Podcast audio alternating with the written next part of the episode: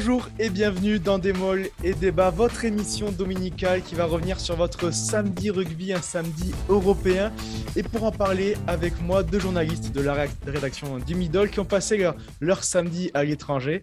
On va commencer par Simon Valzer qui est encore à l'aéroport de Londres. Salut Simon. Salut, salut à tous. effectivement, euh, désolé si ça coupe un peu ou s'il y a des bruits. Hein. Voilà, tu es au, cœur du terrain et tu as vécu un, formidable match entre les, Queens et, Montpellier hier. On retrouve aussi, lui, est rentré dans la nuit, Jérémy Fada. Bonjour Jérémy. Salut, ouais, même au petit matin. Hein. Je suis arrivé à 7h du match chez moi. Voilà, après un, beau déplacement en Irlande pour un, pour un match qui valait également le coup. on va pas commencer par parler des, des Toulousains, justement. C'est l'enseignement de ce mmh. week-end. Les, les, clubs français euh, ont eu chaud. Ils seront, ils seront quatre en demi-finale. Il y avait deux confrontations franco-françaises. Et les deux autres, ils sont qualifiés à un point près. On va parler des, des Toulousains, comme je le disais. Euh, Jérémy, ils, ont montré de sacrées ressources, les Toulousains, hier, pour aller chercher cette, cette victoire dans les toutes dernières minutes. Ouais, ouais, sacrée ressource parce que, on le rappelle, il y avait quand même 6 euh, points d'écart, donc 6 points à remonter.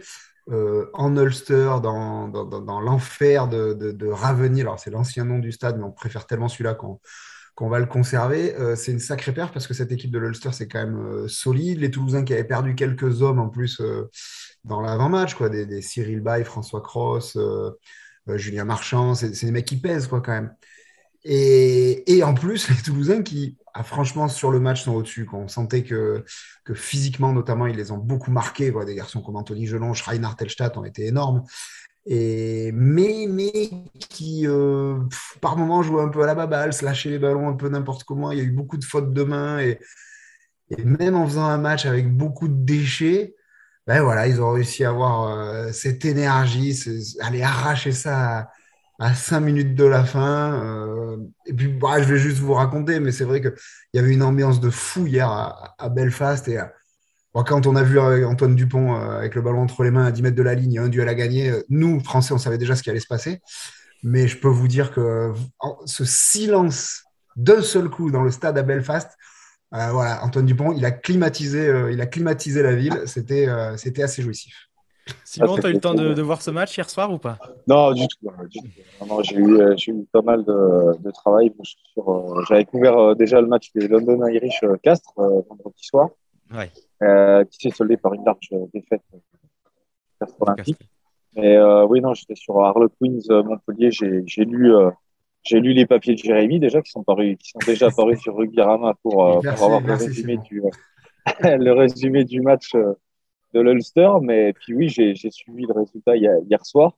J'ai vu que ça s'était joué à, pas grand chose et franchement, j'étais pas, j'étais pas très euh, optimiste quoi, parce que je trouvais que les, je pensais pas que la révolte toulousaine allait être à ce point euh, aussi forte en fait. Mais euh, d'après ce que j'ai compris, on, a vraiment vu que, que, que ces, ces, ces, fantastiques compétiteurs voulaient pas voilà, comme l'a dit Hugo Mola, il ne voulait pas lâcher cette, coupe. Quoi.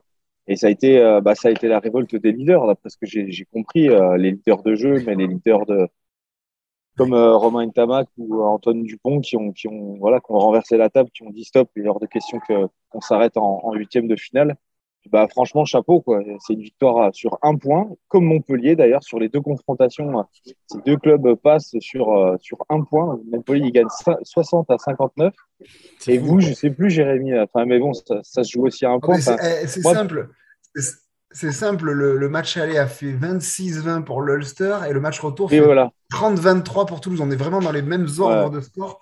Ça se joue ah nous, c'était un peu plus euh, foufou quoi, du côté de Montpellier parce que bon, à la première mi-temps, le premier match, à la mi-temps, il y avait 34-0. Ensuite, ils ont, les, les Queens sont revenus à 4 essais.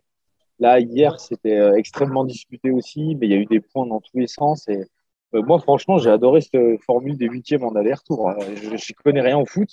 Je ne suis pas du tout la, la, Ligue des Champions et tout ça. Jérémy est bien placé pour, pourrait vous le dire. Mais alors, euh, j'ai adoré dans cette formule des huitièmes de finale. Je trouvais que c'était super. C'est vrai que le, foot a été plutôt une bonne pub ces dernières euh, saisons parce qu'on a vu beaucoup de ce qu'on a appelé les remontadas. Et nous, avec Simon, clairement, on a. Alors, ça n'a pas été le cas sur tous les terrains, je, veux bien l'entendre, mais nous, on a assisté aux deux plus belles promotions ah pour les matchs aller-retour. Et notamment sur, sur les fins de match Je veux dire, le dernier quart d'heure du match retour, parce que moi, je l'ai vu le match de Montpellier, j'étais encore à l'hôtel, j'étais scotché devant. C'était génial, quoi. Franchement, c'était, c'était une, enfin, c'est, un scénario Hitchcockien. Et pour euh, revenir sur Toulouse, au-delà du match d'hier soir, si vraiment il y a un tournant dans la saison de Toulouse, on verra hein, jusqu'où ils vont aller les Toulousains.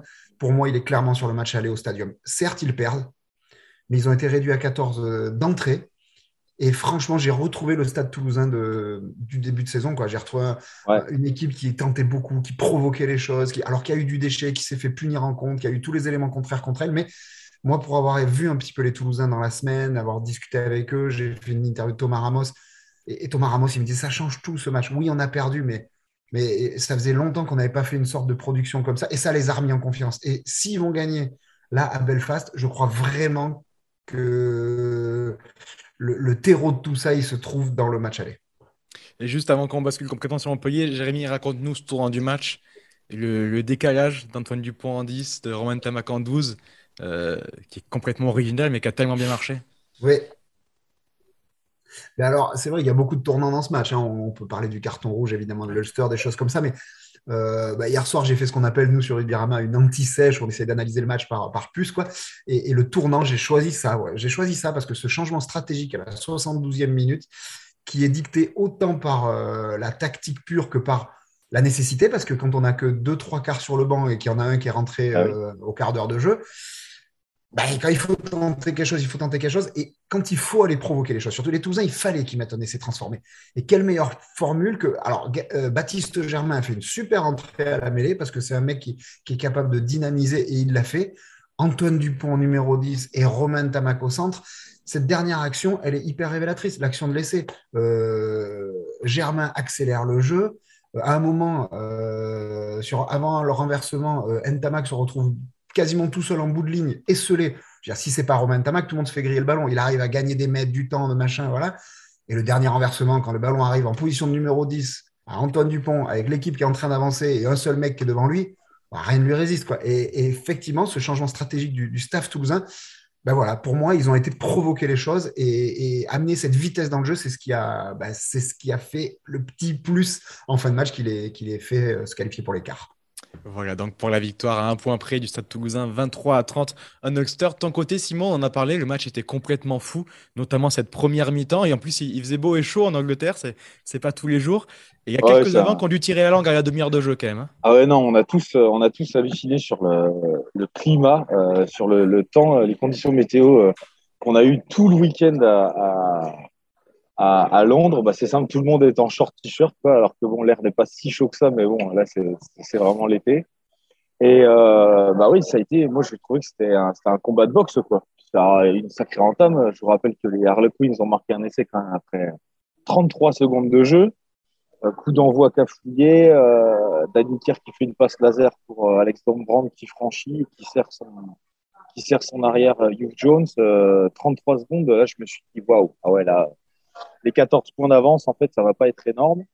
Et là où les Montpellierins ont été très forts, c'est qu'ils ont, ils ont, été vraiment euh, capables de marquer des points tout de suite après.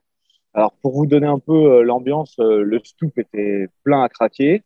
Il était chauffé à blanc. Tout le monde était, c'était une super ambiance. Un, un match samedi, c'était un peu bizarre, c'était à midi et demi, mais il y avait vraiment du, monde au stade, quoi. Les familles s'étaient déplacées et tout. Il y avait vraiment une super ambiance. Et dès que les Harlequins marquaient des points, euh, le stade explosait, quoi. Et l'équipe, euh, les Harlequins se servaient et devenaient euphoriques. Donc là où ils ont été bons, les, les Montpellierins, c'est qu'ils ont vraiment été capables de ne pas les laisser s'enflammer, justement, de pas, de pas devenir euphoriques. Parce que tout de suite après, ils ont, ils ont marqué par, euh, par euh, Tisseron, par Rayac. Et ça a été vraiment un combat de boxe, quoi. Les deux, deux équipes se sont filées coup, coup, coup pour coup. Et puis, comme disait euh, Jérém, voilà, à la fin de match, elle a été complètement dingue. Quoi. On, en reparlera tout à l'heure, parce qu'on parlera de, Marcus Smith, mais bon, les Harlequins, au bout d'un moment, ils arrivent. Euh, il y a une série de mêlées, de huit mêlées euh, consécutives à la 60e minute. Là, on n'a pas, on a, on a jamais compris. D'ailleurs, l'arbitre de la rencontre a filé un carton jaune à un talonneur, à Jérémy Moroir au talon, alors que bon, bah, normalement, ça n'existe pas, ça. Jean Drago nous a dit à la fin du match euh, il aura fallu que j'attende 18 ans de rugby professionnel pour voir ça. Donc c'était complètement improbable. Les Montpellierins se retrouvent à 14. Il y a ces séries de mêlées, puis finalement, on croit que Marcus Smith marque un essai. Finalement, non. Appel à la vidéo, essai refusé, pénalité, ils sortent.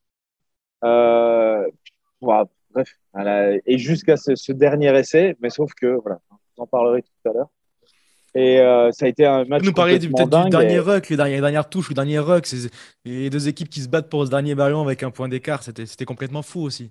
ouais, bah oui, et puis surtout qu'il y a une, une interception de, les Harlequins reviennent dans le camp des Montpellierins. Et puis, euh, je crois que c'est Dombrandt ou Esterhuizen, je ne sais pas, parce qu'on les, on les confond, en fait, ils se ressemblent tellement, euh, qui, euh, qui fait une passe. Et Geoffrey Doumerou jaillit, qui a fait une super entrée. Geoffrey Doumerou, il jaillit et il intercepte. Quoi. Et là, comme disait Fulgence Ouedraogo, les Montpellierins sont passés par toutes les émotions. Quoi. Ça a été vraiment les, les montagnes russes et tout ça plein de fois et d'une minute à, une autre. C'était vraiment, c'était vraiment impressionnant. Après, ce qu'il faut mettre au, crédit des, Harlequins, quand même, et c'est vrai aussi dans le championnat anglais, c'est que c'est quand même une équipe ultra spectaculaire. C'est une équipe qui marque beaucoup de points, qui en prend aussi beaucoup. Et je pense que les Montpellierins, ils ont été intelligents parce qu'ils savaient que même s'ils prenaient des points, Fallait marquer. ils allaient en mettre. Hmm. Parce qu'ils laissent quand même des largesses, euh, ces Queens, qu'il faut savoir exploiter. Quoi. Ouais, c'est exactement ça. Les, euh, les, euh, D'ailleurs, j'en parlais avec les journalistes anglais. Ils me disaient, c'est euh, les Harlequins nous font la guerre parce qu'à chaque fois, on, on écrit que ils, les, ce sont les rois des entames catastrophiques. Puis après, c'est les rois des, des, des retours, des retours improbables. D'ailleurs, ils ont été surnommés les Comeback Kings en Angleterre. Et, euh, et, à chaque fois, les, euh, les Harlequins se plaignent que les journalistes anglais écrivent ça, mais bon, comme disaient les journalistes anglais, ils le refont à chaque fois. Donc on est bien obligé de, de, de l'écrire, quoi. Et c'est vrai que la semaine dernière, ils sont complètement passés à côté de leur première mi-temps, 34-0. On s'est dit, non, mais c'est pas possible. Montpellier va aller à, à Londres en, en, moonwalk et ça suffira. Puis en fait, ils ont marqué quatre essais. Ils ont, moi, j'ai envie de citer Luis Laina, là, qui a été appelé, euh, qui a été l'ailier qui a été appelé par Ed Jones euh, lors du, dernier tournoi. Ouais, il est vraiment impressionnant. Il va super vite. Euh, il a encore marqué, il avait marqué un doublé la semaine dernière. Et, et, cette équipe, ouais, elle est dangereuse, quoi. Elle est dangereuse. Elle est capable de, elle est redoutable en contre et tout ça. Après, elle a un vrai côté dilettante. Pendant 20 minutes, tu sais pas pourquoi, il se passe rien. Puis après, elle s'y remet. Et vu qu'ils ont des joueurs ils ont des joueurs ultra talentueux, tout, ça marque, ça marque hyper vite, quoi. Mais c'est après, je, ouais, j'aime beaucoup, beaucoup cette équipe euh, pour ça. C'est assez, euh, il se passe toujours un truc, quoi. Voilà. Voilà donc pour cette double confrontation exceptionnelle qui se termine donc sur un 59 à 60 en faveur des Montpellierins. C'était, c'était complètement fou. Hier au Stoops, messieurs, on va enchaîner avec la, deuxième thématique. On était un petit peu long, mais on s'est tellement régalé sur ces deux matchs, vous nous pardonnerez. Et on va, on va se projeter un petit peu sur, sur la suite de la compétition, même s'il n'arrivera pas de suite. Mais la question qui fâche, la voici. Après ces huitièmes de finale, alors on va pas faire de pronos, mais Aujourd'hui, qui est le plus fort selon vous, selon toi, Jérémy? Qui est-ce qui, qui, est qui a le plus de chances d'aller au bout, d'après tout ce qu'on a vu jusque-là? Euh, bah, il faut prendre un petit peu tout en compte, hein, ce qu'on a vu jusque-là, euh, les, dynamiques des équipes et puis aussi les, les, les, programmes qui attendent, notamment les déplacements. Moi, je, si je devais aujourd'hui positionner un, un, favori, je le mettrais bien sur une confrontation qui va y avoir lieu en, en quart de finale, qui est celle de Leicester contre le Leinster. Mm. Voilà, c'est deux équipes que je trouve impressionnantes euh, dans leurs championnats respectifs et, hyper bien structurées sur, euh, pour cette Coupe d'Europe. Quoi. Alors, le Leinster, de toute façon, j'ai l'impression que je le mets en favori tous les ans parce que ah, une machine. ils sont jamais très loin. Hein. Ils ne gagnent, pas tous les ans, heureusement. La machine déraille de temps en temps, mais alors quand vous n'arrivez pas à la faire dérailler, vous pouvez passer des, des mauvaises après-midi. Ensuite, euh, sur le plan français, parce qu'on va faire un petit peu de cocorico, ah, je mettrais bien quand même le favori français pour moi aujourd'hui, c'est La Rochelle, qui m'a vraiment impressionné quand même hein, sur la double confrontation contre, contre Bordeaux, qui s'est ouvert un petit peu le calendrier, qui va recevoir Montpellier. Euh, c'est quand même un vrai avantage de, recevoir à, De Flandre. Et puis, encore une fois, cette équipe, elle est calibrée aussi pour, la Coupe d'Europe, elle monte en puissance. Alors, évidemment, moi, je suis le Stade Toulousain, c'est le champion en titre et, c'est dur de ne pas le citer. Euh, ce qui fait que je le cite peut-être un peu moins là, c'est que certes, les Toulousains, ils ont les qualités pour être encore champion d'Europe, c'est une évidence. Mais ce qu'ils ont fait hier soir à l'Ulster, eh bien, il va falloir encore le rééditer parce qu'ils vont aller au Munster. Alors, le match devrait être à Dublin, normalement. Mais bon, il faudra aller au Munster en quart de finale. Et même si vous sortez du guépier du Munster, il faudra aller soit à Leicester, soit au Leinster en demi. voilà, c'est un programme que des déplacements, quoi, surtout ardu quoi, pour aller. Ouais. trois déplacements et puis quel déplacement quoi à chaque fois. Donc voilà, c'est ce qui me fait donner une longueur d'avance aujourd'hui au... à La Rochelle, à Leicester et au Leinster. Voilà. Simon, ton avis? Ouais, moi je rejoins, je rejoins ainsi Jérémy parce que comme, comme il disait, j'ai l'impression que La Rochelle quand même sont sacrément bien repris depuis, euh, depuis euh, un ou deux mois. Euh, ça, ils m'ont vraiment, ils m'ont vraiment impressionné. Et euh, je trouve peut-être qu'ils sont, ils sortent vraiment grandis de, ce, de ce, ces trois matchs face à l'UBB, quoi. Alors je suis un peu déçu parce que je trouvais que je, je trouvais que l'UBB n'était pas à sa pleine puissance, quoi. Donc c'est, c'est le seul truc qui me, qui me. Et beaucoup d'absents notamment derrière. Il manquait beaucoup de, beaucoup de joueurs et tout ça, donc c'est, c'est un peu mon, mon seul regret. Après, euh, La Rochelle, ils ont leurs gros avantages, c'est euh, de rendre compter sur des, euh, des, bah, des internationaux qui sont, qui sont ultra performants.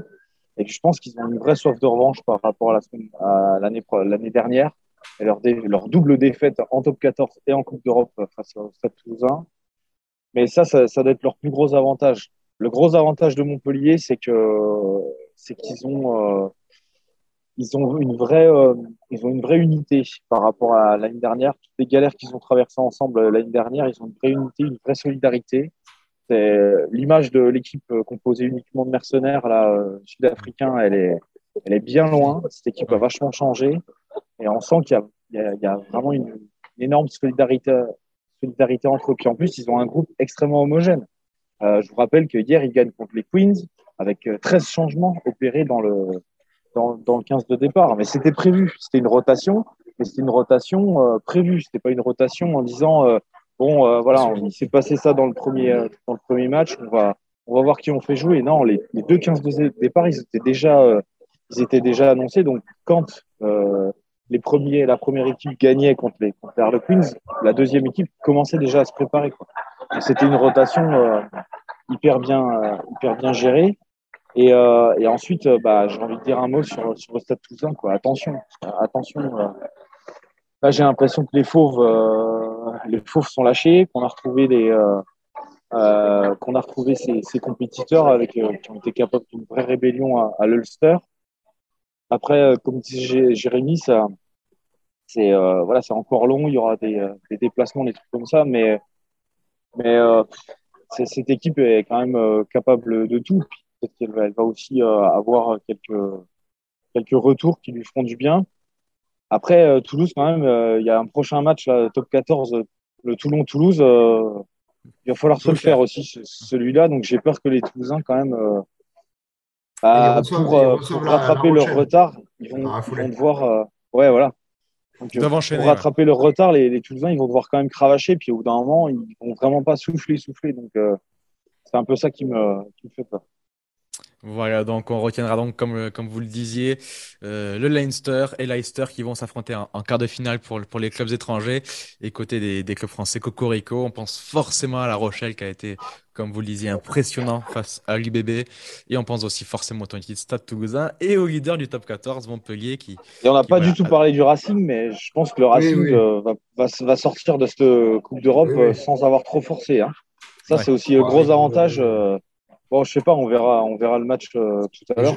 Je, je, disais de La Rochelle, je crois que le Racing est très très calibré pour euh, le jeu qui réussit. Ouais, bah, oui, en plus ils adorent la Coupe d'Europe. Euh, donc ouais, méfiate aussi, méfiate aussi au Racing parce que bon, de tous les clubs, de tous les clubs qu'on a cités, c'est certainement ceux qui ont laissé le moins de jus dans cette dans cet épisode européen. Donc puis ils avancent un peu cachés, ça leur va bien. Ouais, ouais, ouais c'est clair. Et, et, Dieu, sait que la, fraîcheur est tellement importante dans ces, dans ces phases finales euh, et ces fins de saison de, de, rugby euh, quand on joue les deux tableaux. Messieurs, on va, on va revenir sur vos, sur vos matchs européens pour conclure avec les, le coup de cœur et coup de gueule. Je te laisse la parole, Jérémy. Tu vas nous parler des internationaux et notamment ce que tu as vu euh, en Ulster hier. Ouais, ouais, essentiellement des, des, des Toulousains, parce que c'était le match où, où j'étais, donc autant en parler. Et moi, j'ai été bluffé par la performance des, des internationaux français. C'est des mecs qui ah, ils ont vécu quand même un truc de dingue euh, pendant le tournoi, euh, que ce soit physiquement, psychologiquement, on sait qu'ils sont marqués, quoi. Et c'est pas un hasard, hein, je l'ai rappelé tout à l'heure. Si, il y en a eu beaucoup des forfaits. Euh, Anthony Gelon a racheté deux semaines, là, il est revenu. il n'y avait pas Cyril Bay, il n'y avait pas Julien Marchand, il n'y avait pas François Cross. enfin voilà, il y a eu pas mal de mecs qui ont été touchés. Et là, à Belfast, mais, mais Peato ça fait deux semaines d'affilée qu'il joue 80 minutes. Alors oui, il y a du déchet dans son jeu, mais il y met une énergie, un enthousiasme, un dynamisme, c'est héroïque. Antoine Dupont, il fait pas son meilleur match à Belfast, c'est clair, mais alors sa longueur de jeu au pied a été décisive. C'est lui qui m'est laissé de la gagne sur un exploit personnel. Thomas Ramos, ça fait deux semaines qu'il est excellentissime. Voilà, il a des fourmis dans les jambes. Et s'il y a deux joueurs à sortir, c'est Romain Tamac. Quel patron Quel patron exceptionnel sur les deux premiers essais toulousains. C'est lui qui remet son équipe euh, dans le sens de la marche. Et puis alors, voilà, si le dernier, c'est Anthony Gelon qui a sorti un match dantesque hier soir. Man of the son Meilleur match sous le, maillot. Ah, mais son meilleur match sous le maillot toulousain, je peux vous dire, que ce soit en défense ou en attaque, il les a fait reculer. Il, il a remué de la viande, mais incroyable. Moi, il m'a sidéré. Il provoque le rouge. Je pense franchement que les Ulstermen, ils sont encore en train de trembler s'ils voient passer des photos d'Anthony Gelon. Allez, on va être euh, un peu moins positif, mais ce ne sera pas concernant un, joueur français, donc ça va. On va passer à ton coup de gueule, Simon. on dit ce qu'on veut, hein, Baptiste. Bien sûr, évidemment. Surtout. on, est, on est libre, hein, on a signé avec personne. Évidemment. Non, moi, moi je vais faire un petit coup de gueule. Est génial. Euh, ouais, voilà. Euh, c'est plus en nuance. Euh, je vais faire un petit coup de gueule sur, euh, sur Marcus Smith parce que déjà, je le dis, j'adore ce joueur. Et je vous recommande à tous d'aller sur les réseaux sociaux pour voir les, les, images de l'essai marqué par Joe Marchand, conclu par Joe Marchand, mais initié par bon, déjà un sauvetage in extremis de la touche de, de Danny Kerr qui nous fait en, en chopant le ballon qui sort pas une chistera pour Marcus Smith derrière lui. Ensuite, Marcus Smith, il te, fait une relance de 60 mètres. Il te décale euh, son ailier qui trouve ensuite euh, Joe Marchand. bref. Et euh, un, truc, un truc de dingue. Mais après, j'ai pas trop aimé son, son attitude sur l'essai qui a été finalement refusé à la vidéo, où on le voit en fait plonger dans l'embut et vraiment chambrer, chambrer les Montpellierins. Je n'ai pas trouvé ça très classe. Bon, après, on peut comprendre dans le, par rapport au contexte, euh, voilà, à la folie du stade et tout. C'est aussi une façon de, de célébrer. Donc, euh, voilà. Mais surtout, bah, là où ça, où ça coince vraiment, c'est que Marcus Smith, il avait la, transformation de la gagne au bout du pied. Quoi. Elle était à 22 mètres, euh, légèrement à gauche des poteaux. Il y avait franchement, bon, elle était à gauche des poteaux, pas légèrement, mais bon, franchement, par rapport à sa, voilà, son calibre et son talent au pied, je sais pas ce qui s'est passé, s'il s'est précipité, s'il s'est pas, pas concentré, mentalement il pensait que ça y est, c'était fait. Mais euh, en tout cas, il l'a loupé. Et puis là, c'est le tournant du match. Quoi. Voilà, alors euh, certes, les Montpellierans ont un peu de chance. Eux-mêmes n'y croyaient pas, parce que nous, quand on en a parlé avec le staff à la fin du match, euh, Philippe Saint-André nous a dit bah oui, au moment où il commence à poser son, ballon par terre, nous, on donne déjà les consignes à nos joueurs pour euh, faire un renvoi court sur Florian Verrag pour absolument avoir cette dernière euh, possession puis marquer, euh, marquer à nouveau et tout. Et en fait, bah non, ça passe, ça passe à gauche. Alors en plus, tout le stade pense que qu'elle passe, donc tout le monde exulte. Et lui, on le voit, il baisse la tête, la mèche par terre. Et, et, ben, puis voilà, quoi. Du coup, du coup le, le match se, se, joue en partie, en partie là-dessus.